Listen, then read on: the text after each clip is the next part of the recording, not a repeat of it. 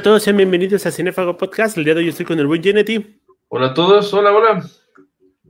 Hoy vamos a hablar de una serie que se llama Goku Shufudo, mejor conocida en estas lares como de Yakuza Amo de Casa. Creo que de entrada el título me hubiera gustado más tenerlo en japonés, pero se entiende mucho porque se hubiera roto un poquito con este, si lo hubieran dejado así, ¿no? Se siente, la, se siente el castellano fuerte con, con esa este, con el nombre, me gusta más en inglés, ¿no? El camino del esposo, o el camino del amo de casa, ese todo hubiera quedado bien, yo no sé por qué, es como de mendigo a millonario, después de mendigo a millonario como título de película, todo lo que sea de tal a tal, este, pierde un poco de estilo. Pero estamos hablando de una serie de cinco episodios que en sí son 30, lo cual es bastante raro. Y son divertidos, son a menos, aunque sí siento que la serie se gasta rápido. Hace falta como que un poquito más de carnita para entender este, este contexto, ¿no? Es como si hubiéramos un gran one shot y nada más por el momento. Eh, sí, este. No tengo ningún problema porque los cinco episodios, que en realidad son 30, este, son muy entretenidos, pero todo es situacional. Entonces, sí es como medio complicado de repente, así como de, ah, pues, ¿por qué dejó la. la ¿por qué la, por, ¿Cuál es la historia que sostiene todas estas divertidas aventuras? Vamos a ponerlo de esa manera. Entonces, creo que sí hace falta un poquito más de, de, de paz en contexto, como solamente para terminar de amarrar esa diversión que siente mi alma. Fíjate que estaba buscando la traducción en japonés y lo ponen algo así como el camino del husbando, o sea, el camino del esposo. Creo que está de huevos porque sí lo manejan muy bien. Eh, me gusta muchísimo estas series donde tienes un personaje completamente atípico y lo metes a situaciones típicas. Creo que es una de las grandes maneras de hacer un guion fácil y que sea fácil de atraer. Me, encanta este personaje porque es muy, muy, muy, muy rudo y en cada momento estás esperando que empiecen a llover vergazos, ¿no? Y jamás pasa.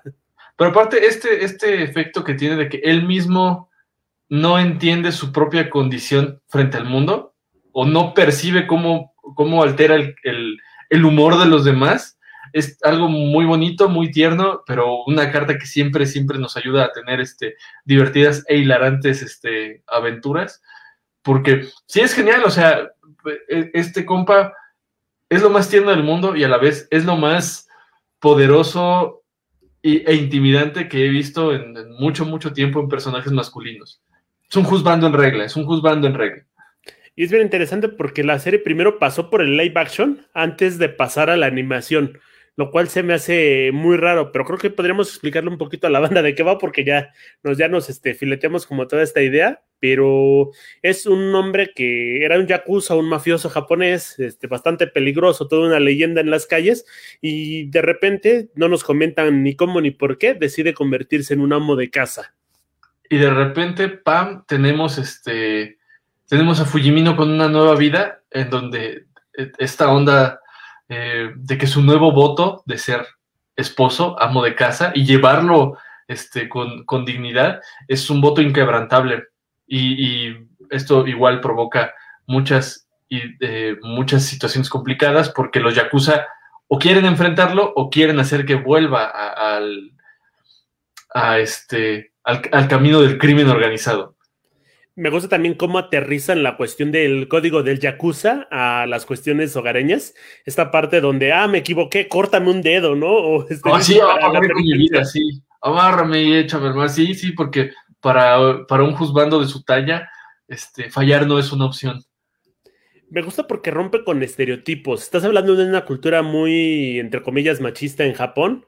Inclusive lo podríamos meter a México. Me imagino esta serie este, protagonizada por Omar Chaparro y tendría el mismo efecto. Eh, creo que es muy, este, muy mal interpretada, por cierto. O sea, no estoy pidiendo a Televisa, no, no hagan caso, fue una broma. No es en serio. No, no pero... este comentario en serio. Este... fue un chiste nada más, pero... No hagan ese contrato, no manden ese contrato, por favor, sí. Pero es muy divertida la forma en la que reacciona este personaje y sus aventuras, ¿no? El hecho de que siga siendo alguien tan rudo por dentro, recuerda su pasado y aún así sale con cosas súper tiernas, ¿no? Como hacerle el masaje a la esposa, todo ese tratamiento revitalizador para soportar la jornada laboral, creo que es precioso. Sí, y aparte cómo se esfuerzan a siempre dar lo máximo para su familia este, tejerle ropita nueva, que, que, la comida siempre tenga una presentación ideal. Y aparte es un, hay un punto de comparación muy bonito porque él es bueno siguiendo el camino del esposo, o sea, no sabe si es talento o pura devoción, pero cuando otro personaje trata de hacer las cosas de que, él considera el camino del esposo, puede que las cosas no sean tan fáciles como, como esperan en esta ocasión en donde él, es muy buen cocinero y luego intentan prepararle un platillo y se nota que no le sale tan, eh, tan bien, ¿no? Es como ver un programa de cocina de se ve bien fácil la receta en el tutorial de YouTube, pero una vez llevado a la práctica tiene, tiene su chiste, tiene su ciencia. Eh, me encanta esta serie de consejos que te va dando con cada episodio. Creo que se entiende más en una cultura japonesa donde sí hacen selección de mariscos y no aquí que hacemos selección de tortilla y carne, pero allá este que te empieza a decir, ¿sabes qué? Pues los guantes te quitan los pelos para los perros, ¿no? Eh, toma vitamina, este, ácidos cítricos si quieres este, recuperar la energía. Y es como esa de, de hacks para la vida Ajá, efectivamente. Muy, muy, efectivos, muy eficientes, porque luego cuando, cuando las aplica dice, ah, no manches, eso, eso podría ser útil en mi contexto, ¿no? Este, eso podría ser útil para quitar los pelos de los animales, cosas por el estilo. Entonces, igual es un buen recetario de, cuestiones prácticas. Cuando da la receta, por ejemplo, de em, para lavar la ropa, cómo ser blanqueador casero, eso igual tiene puntos extras. Yo no me sabía que podías enfrentar las manchas con tanto poder, con tanto estilo. Y ahora me encanta porque también es una cuestión donde hay un rasgo de masculinidad que no se pierde. Nuestro personaje es muy hogareño, muy dedicado, se la pasa usando un mandil de osito y es la cosa más aterradora que jamás podrías ver. Sí, creo que lo que le da ese toque, es esa magia de no perder es eh, el, el, aura de combate y la masculinidad es precisamente su nivel de devoción hacia las cosas. Tú lo habías dicho en algún momento, este, pues es una serie que despierta machistas. Yo creo que, se contrasta con una cultura machista. No me gusta usar esa palabra, pero sirve para términos prácticos. Eh, creo que esto pasa en cualquier lado del mundo, porque universalmente el hombre es visto en la cultura como el güey que sale y hace cosas afuera del hogar. Y entonces regresa como, no sé, con... Es el, proveedor universal, ¿no? Este, repito culturalmente, ¿no? Y también entiendo que vivimos en tiempos diferentes. Lo curioso es que el personaje ni siquiera le presta atención a eso. Entonces, incluso creo que la indiferencia que le da a ese modelo de este de cultura, de ah, ok, pues yo sencillamente quiero proteger a mi familia y este es el camino que encontré para proteger a mi familia, es lo que le ayuda a, que nunca pierda esta hora como de no manches, este cuate no es este, no es cualquier sujeto, es, sigue siendo el dragón inmortal. Exactamente, este dragón inmortal casero. Eh, es muy divertido y creo que eh, forma parte de estas series que rompen como los estereotipos que conocemos eh, dentro del anime, explotándolos, porque es un personaje sumamente cliché, pero como está en un lugar diferente, eh, en un ambiente completamente opuesto al que lo teníamos contemplado, es que vuelve tan rica la historia o al menos la hace más atractiva y fácil de digerir. Sí, porque no altera el mundo real. Yo creo que un error sería que Fujimino, este, ah, es que iba a decir, pero es, ah, es otro Fujimito, de otra serie de anime, este, pero bueno, este dragón inmortal, este esposo Yakuza, no hace que el mundo gire en torno a las decisiones que él toma, sino que el mundo sigue siendo el mundo normal y él tiene su cultura del camino del esposo y cuando él sale al mundo, mm, él tiene que seguir enfrentando al, los mismos problemas cotidianos que enfrentaría en cualquier sociedad y eso es una muy buena receta para hacer una comedia porque es lo mismo, es algo en lo que los personajes, bueno, por lo menos nuestro personaje principal, nunca se da tinta. O sea, no se da tinta de que la policía lo está buscando porque se ve sospechoso. Entonces, igual es, es como ese elemento del caos que siempre está ahí para, para hacer que, que ocurran cosas muy fuera de lo común y, y bueno, en el 100% de las ocasiones terminan siendo graciosas e hilarantes. Pero igual conoce muy bien las recetas de los estereotipos eh, de las historias de Yakuza, o por lo menos los mitos populares del, del Yakuza, ¿no? Es esta onda de, de los territorios, eh, los códigos de honor, este, el castigo, y, no pierde su esencia de Yakuza, o sea, solamente como que lo transporta. Yo pensé que nos íbamos a encontrar con una obra como Sunken Rock, este hombre mafioso Malplan que está súper enfocado a la salud y a la autorrealización, pero que a fin de cuentas tiene que ser amo de casa, ¿no? Me imaginaba algo así como eh, tiene una subtrama yakuza que te está ocultando a la esposa, mientras que a la par tiene que realizar todas estas labores domésticas, ¿no? Y creo que el hecho de que no esconda nada, porque pues de plano ni siquiera se está dando cuenta de lo que está pasando a su alrededor, es lo que le pone la cereza en el pastel, ¿no? Porque él sí tiene un compromiso como tal para dedicarse al hogar y a su esposa. Es que irónicamente sigue la, la regla cultural de la masculinidad, eh, que es sigue tu propio camino, básicamente o sea, haz lo que se te pegue la gana y él lo que quiere hacer es cosas de amos de casa, entonces eso le da un empoderamiento brutal al personaje, ¿no? A tal grado que hasta otros yakuza dicen, no manches, este cuate sí está a otro nivel, ¿no? Y, este, y, deciden seguir el camino del, que él plantea. Ah, siempre va a ser algo de bad boys, universalmente, el hecho de que tú hagas lo que se te pegue tu santa voluntad. Y cuando haces algo que se te pega tu santa voluntad y tiene resultados como perfeccionar tus, tus habilidades culinarias o esta cosa, eh, el efecto no se pierde. Es lo chistoso, es lo que descubre esta serie, eh, o lo que pone en evidencia es el efecto de decir, este cuate es un cabrón, no se pierde. Y está bien chido ese factor. No sé hasta qué punto esta serie sea una buena respuesta para la comunidad MGTOW, esta serie de hombres que busca su camino, el salirse completamente de las relaciones personales de pareja o al menos este, no tener una relación personal con una mujer para evitar pasarse por un montón de complejidades, porque tenemos un personaje completamente devoto, un personaje que prácticamente se olvida de sí mismo, pero que aún así se convierte en un caraje en lo que hace y al tener esta devoción hacia la esposa, es bien raro que lo diga porque sí, este, suena a, este, ideas retrógradas de, hacia la mujer, ¿no? Pero el, esta devoción que tiene a la mujer, hacia, su esposa, lo hace más valioso. Es curioso. Es chistoso porque es como, e, es un bug en la Matrix. Vamos a poner que, que, el dragón inmortal es un bug en la Matrix. Tú mencionaste a los mitos, o sea, yo sí dije seguir este, tu propio camino, pero no era promoción al, lema no patentado de la comunidad MGTOW, sencillamente que se entiende esta onda de filosóficamente y culturalmente, en serio, antes de que los MGTOW dijeran, es, acuñaran ese término, verdaderamente es, es, algo hasta nichiano, ¿no? Ese es el superhombre nichiano, eh, sigue tu propio camino y crea tus propios valores.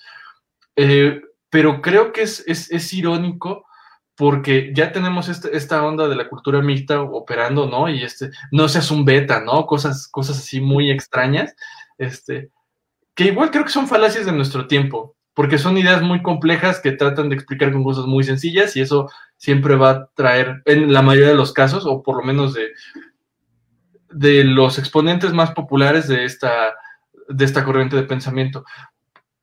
Creo que sí, desde la mirada mixta puede ser visto esto como de, ah, pues es que este Yakuza es un super beta, ¿no? incluso puedes decir que la, que la esposa se pasa de lista porque luego sí como que es bien caprichosa con, con el dragón inmortal. Sin embargo, lo que creo que hace incluso que a los Mictaus se les...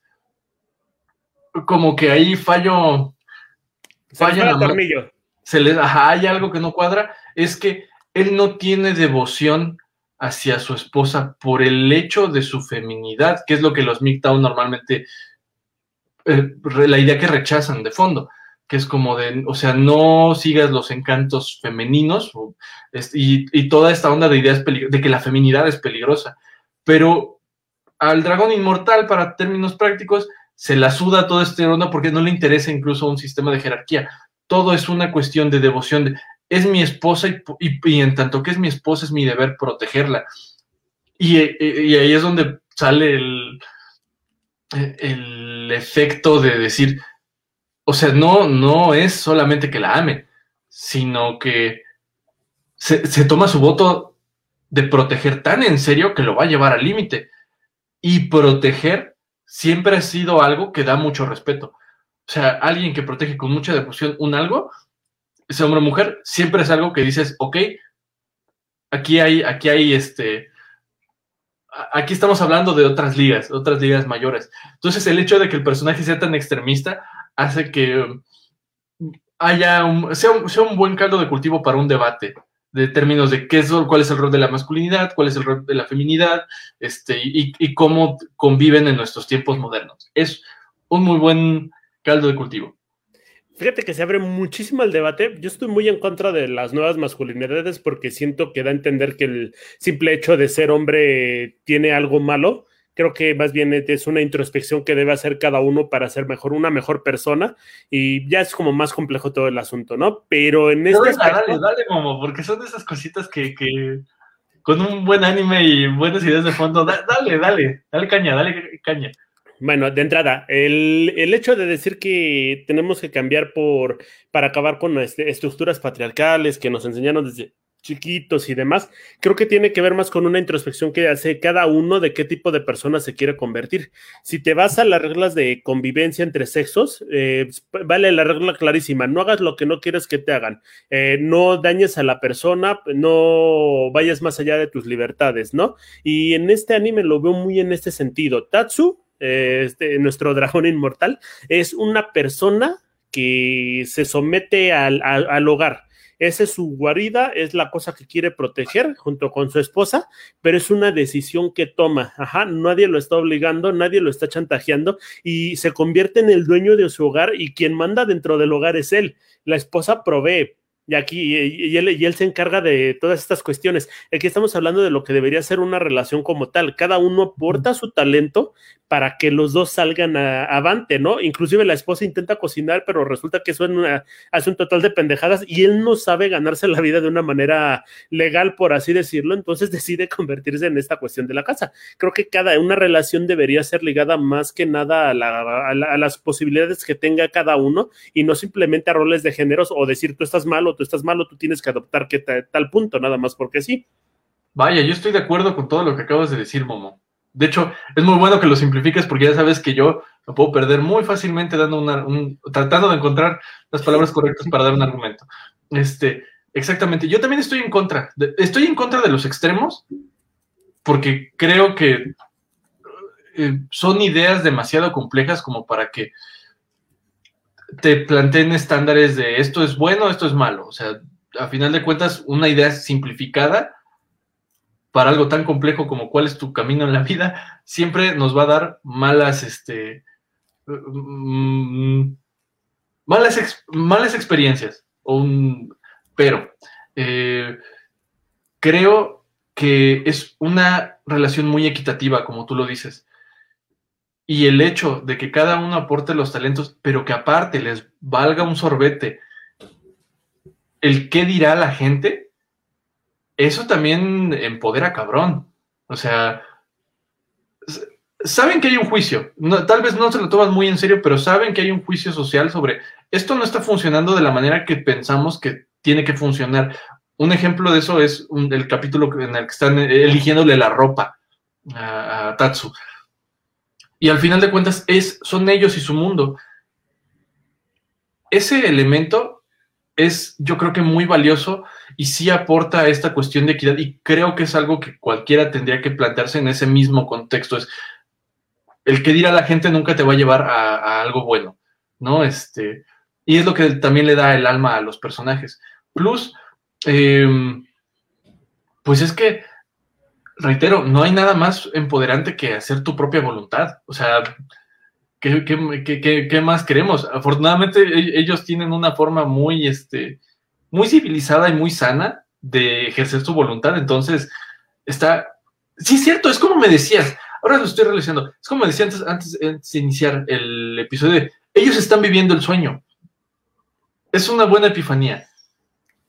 Me gusta muchísimo que, siendo una serie de comedia tan sencilla, animada de manera tan sencilla, se preste a muchísimos niveles, ¿no? O sea, igual y lo estamos viendo de manera muy sesuda, pero la puedes analizar desde distintos este, este, baristas y te va a dar, te va a seguir dando este resultado. Creo que también eh, ayuda muchísimo el hecho de que los personajes no sean, por así llaman decirlo, perfectos. En una serie de comedia, generalmente lo que salen a relucir son defectos de estos personajes, pero en esta son manejados sin convertirse en algo que canse, algo que aburre o que se sobreexplote. Eh, mencionas mucho, le, mencionas harta el episodio de lo del cambio de ropa y es este, precisamente lo aterrizo con estas cuestiones porque Miku, la esposa, se empieza a sacar de onda por cómo la ven las de, cómo ven los demás a Tatsu, ¿no? Empieza a decir, oye, pero es que te tienen miedo y quién sabe qué. Y a fin de cuentas dice, no, pues sabes que cuando lo conocí estaba peor este cabrón, daba más miedo que nada. Y eso, este, se da cuenta del error y es cuando decide, ¿sabes qué? No tengo que cambiar a mi esposo. Y, pues sí, no, este, no, no tengo que cambiar a mi esposo, está bien así como es, siendo él, ¿no? Es esta realización de eh, él siendo como es es mejor que, lo que, que, la caricatura que yo podría ejercer sobre él tratando de alterarle algo ahí del estilo. Sí creo que lo vemos. Yo creo que a pesar de un análisis sesudo o no sesudo, vamos a llegar a la misma conclusión. Es un buen rompesquemas aún y para la cuestión parodia de que sabe usar los, los, los recursos de las series de Yakuza, este, saca de onda, saca de onda también al espectador, lo saca de su zona de confort, porque no esperarías que incluso visualmente tenga ese impacto el personaje. Es, lo más, es el personaje más varonil que conozco, al lado de Kenshiro. Este, pero Kenshiro es lo contrario a Tatsu. Kenshiro es esta explotación de la del ideal masculino ochentero, hipermusculoso, que hace puras cosas completamente irreales. Y Tatsu es muy varonil y aparte eh, se siente el personaje verosímil. Y eso es bien difícil de lograr. Tener un personaje verosímil es una de las cosas más complejas que se puede hacer en el mundo de narrar historias en cualquier formato. Tienes, por ejemplo, esta parte donde se pone a cantar las mañanitas y cuando se las canta hacia él mismo es súper tierno y súper amenazante, que es lo más lindo que pueda haber en el mundo, pero creo que no peca de, esta, de este impacto, esta, de este ser atípico de manera artificial. Por ejemplo, con Roster Kitchen, Chicken, que es el manga que ahorita anda en boga de todos, este pollo que vence demonios. Eh, ¿No lo has visto? Está muy interesante de, hecho, el autor de este, tuvo un poquito de revuelo aquí en México y ofreció los dos primeros capítulos gratuitos y traducidos en español, de tanto revuelo que tuvo hace unas semanas. Es, un, gallo de pelea prácticamente, pero se dedica a vencer demonios.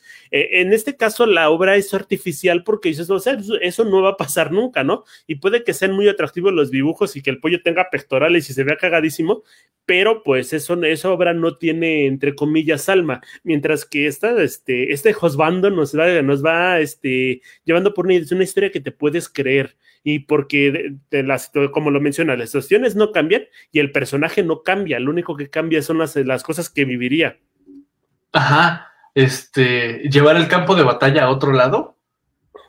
Porque él sigue, él sigue siendo, es, es curioso que él no utiliza la violencia, pues sí utiliza la violencia, pero la traspola a, a la intensidad de cómo hace la limpieza, ¿no? Este, pero es, y no sé, te, da la, te, da la sensación de que el personaje llegó a un punto de realización en donde dijo, tampoco me gusta, o sea, soy Yakuza de nacimiento, pero tampoco quiero seguir esto toda mi vida.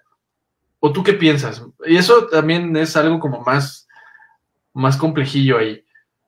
Pues yo creo que fueron las cosas que lo fueron creando y a fin de cuentas encontró la mujer con la que quería pasar su vida. Dijo, pues es la forma en la que puedo estar con ella o puedo aportarles por medio de los cuidados del hogar y simplemente pues yo no dejo de ser yo mismo, sino simplemente me aboco otra, a otro tipo de actividad. Creo, o sea, el personaje sigue siendo el mismo, sigue siendo un crack al punto de que sigue resolviendo las cuestiones que inclusive los personajes que están acostumbrados a resolver esas problemáticas no podrían.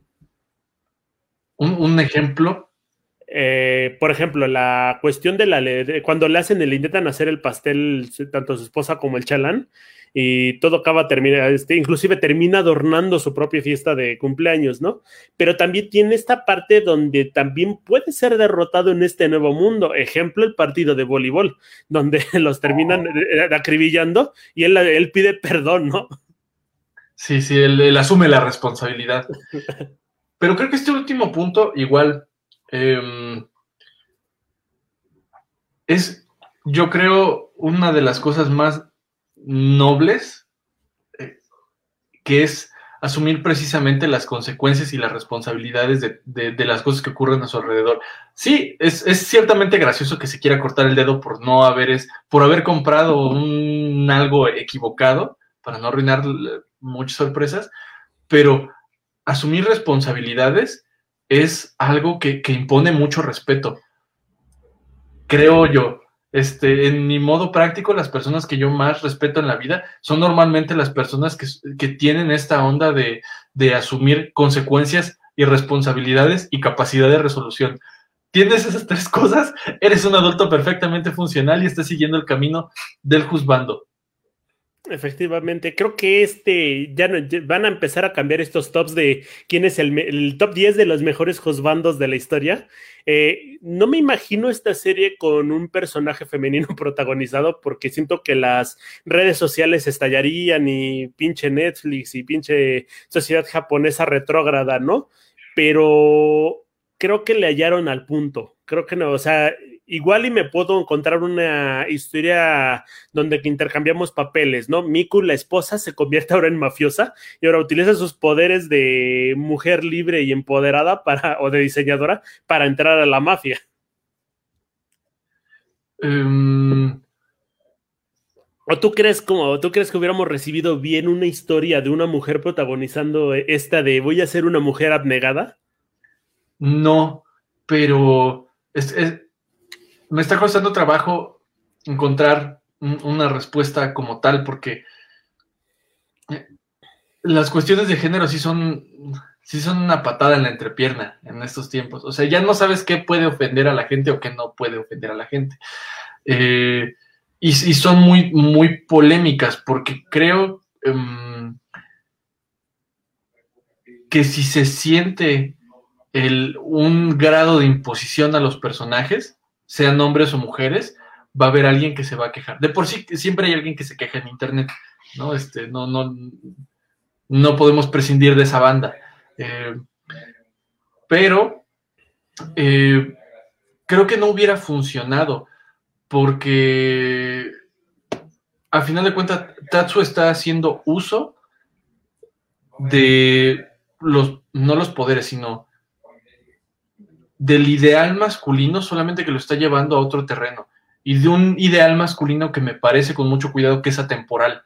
O sea, sencillamente son cosas que a lo largo de la historia sabemos que son, son indicadores de virtud, ¿no? Este, y esto aparte no lo hace de una manera eh, no, caricaturizada no, porque al final de cuentas es comedia, pero no lo hace de una, de una manera cartonada o de una manera como de panfleto, sino que es un subproducto de las decisiones del mismo personaje. Ejemplo, este, reitero, asumir consecuencias, ¿no? Ayudarle a los que no, ayudar a la gente que no, no tiene el mismo grado de destreza que él, como a su chalán cuando le está enseñando a lavar la ropa. O sea, esto genera un respeto en su chalán y el chalán es importante porque o sea, al final de cuentas, él primero le está diciendo, ah, no manches, ¿a poco es amo de casa? ¿Cómo crees? Eso no es de hombres. Y de repente dice, no manches, el camino del Yakuza se representa bien cañón aquí, voy a seguir sus sagradas enseñanzas, maestro. Eh, sí me explico, el, efecto de la virtud solo cambia de terreno, más bien te da a entender que puede ser virtuoso aún en las situaciones más cotidianas eh, que se te puedan presentar y no sencillamente en estas ondas que estamos acostumbrados en la ficción de este que, son este como la fantasía de poder, ¿no? Este, ah, el, el cuate que derrota a todos o qué sé todo, sino no, es, sencillamente el güey que tiene la capacidad de resolución y tiene la capacidad de poder dar ese, ese aliento, esa virtud a, su, para mejorar su entorno, ¿no? Y, los demás lo siguen. Y eso lo hace un gran personaje. A fin de cuentas, la historia está muy bien contada, pero no hemos hablado de la animación porque creo que es algo muy corto en este sentido. Son prácticamente, es muy barata la forma en la que lo hace. Yo siento que igual le escanearon el manga, lo pusieron en formato para televisión y nada más se encargaron de animar unas cuantas cositas. Me gusta muchísimo porque hay mucho cuidado al, a respetar la obra original y a mover lo que se necesita mover. O sea, la mayor parte de los planos de movimiento son para edificios, para locaciones y generalmente no se dan entre los personajes o sus acciones. Y esto le da una identidad muy interesante a la obra, porque parece que estás viendo el cómic desde YouTube, pero, pero con mejor calidad. había un programa hace varios años eh, de Marvel Comics, que, en donde lo único que hacían era animar los, eh, las aventuras de los Avengers, eh, pero solamente trasladaban el cómic como tal al formato y le ponían vocecitas.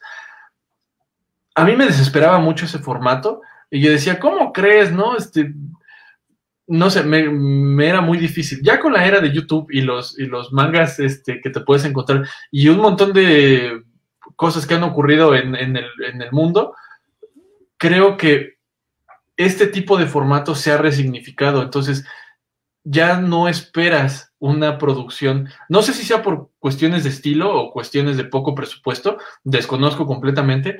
El punto es que funciona, como tú lo dices. El punto es que no se siente chafa, se siente como algo, algo que le da su propia esencia a la serie. Eh, es lo que yo llamaría una MacGyver, ¿no? Este, y es algo que otras series han intentado, con, igual con buenos resultados, ¿Tú has visto Carecano? Poco, pero sí. Hay un episodio, uno de los últimos episodios de Carecano que se quedaron sin un peso, este, y lo tuvieron que hacer con muñequito, con este, casi como si fuera teatro guiñol. Ahí yo creo, y, y sacaron, ¿no? Es un buen capítulo, me gusta verlo, pero yo creo que ahí el peso reside en la buena actuación de voz. Es un muy buen trabajo de sellos.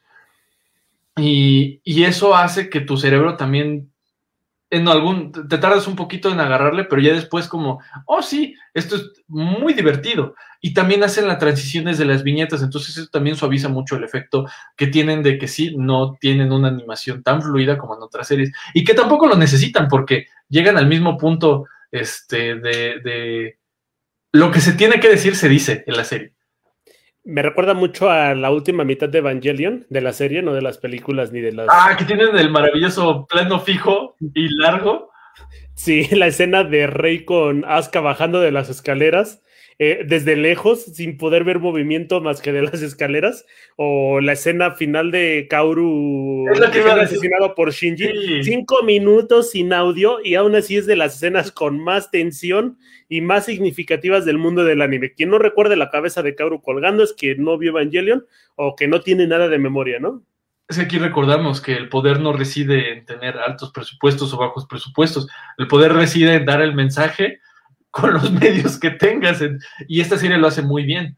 Este, sí, sí, cierto. Y puntos extra porque sí, la escena de, la escena de Kaoru es definitivamente una de las mejores escenas del anime. Y cinco minutos de producción que se van solo en Beethoven de fondo, este, y, ahí, la tensión inmanente. Ahora, eh, creo que me encanta el hecho de que tengamos 30 episodios disfrazados en 5. Eh, alivia muchísimo la producción. Eh, igual y tenían pensado lanzarlo uno por uno, pero creo que es muchísimo mejor así, ¿no? Te sientas 15 minutitos, ves tus cinco episodios bien tranquilo y no pasa nada, ¿no? O sea, no lo sientes y tienes como te quedas con ganas de ver más. No sé qué tan rentable sea esta idea, porque a mí me gusta mucho, pero no sé hasta qué punto se pueda desgastar y convertirse en un cliché o caricatura de sí misma. Mm, mm, dudo mucho que se vuelva un cliché porque creo que son pocos los directores que podrían hacer, o sea, se ve fácil, ¿no? Este, de cara al público se ve, se ve que es muy sencillo, pero creo que el proceso de saber sintetizar la información, ¿no? Como nuestro buen amigo Genety, que a veces se le, se le va la cabra, saber sintetizar las cosas en un proceso de producción es algo que no cualquier güey puede hacer.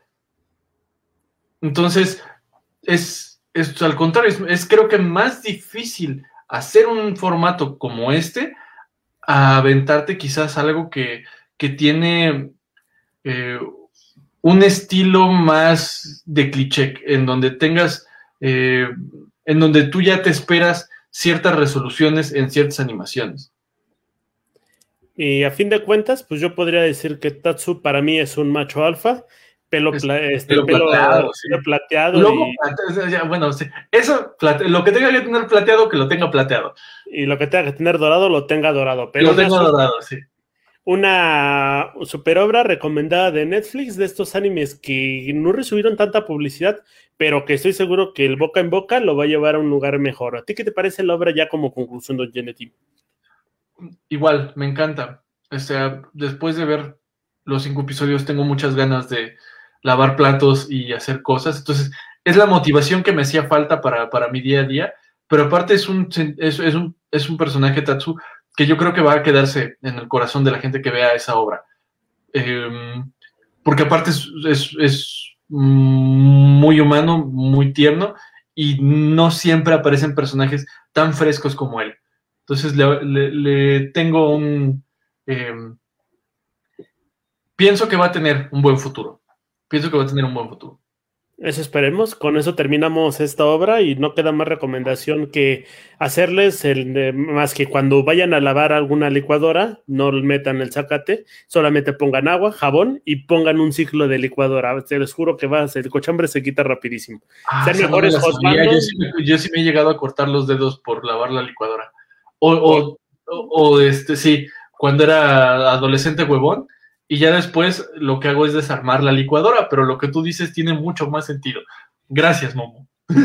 Sean mejores josbandos todos. y, si, y si no quieren casarse, sean su propio josbando. Sí, el camino, punto a aclarar, creo que el camino del juzbando en realidad es el camino del adulto funcional. Entonces, sean juzbandos o no sean juzbandos, o estén en camino para convertirse en un juzbando, hagan bien las cosas.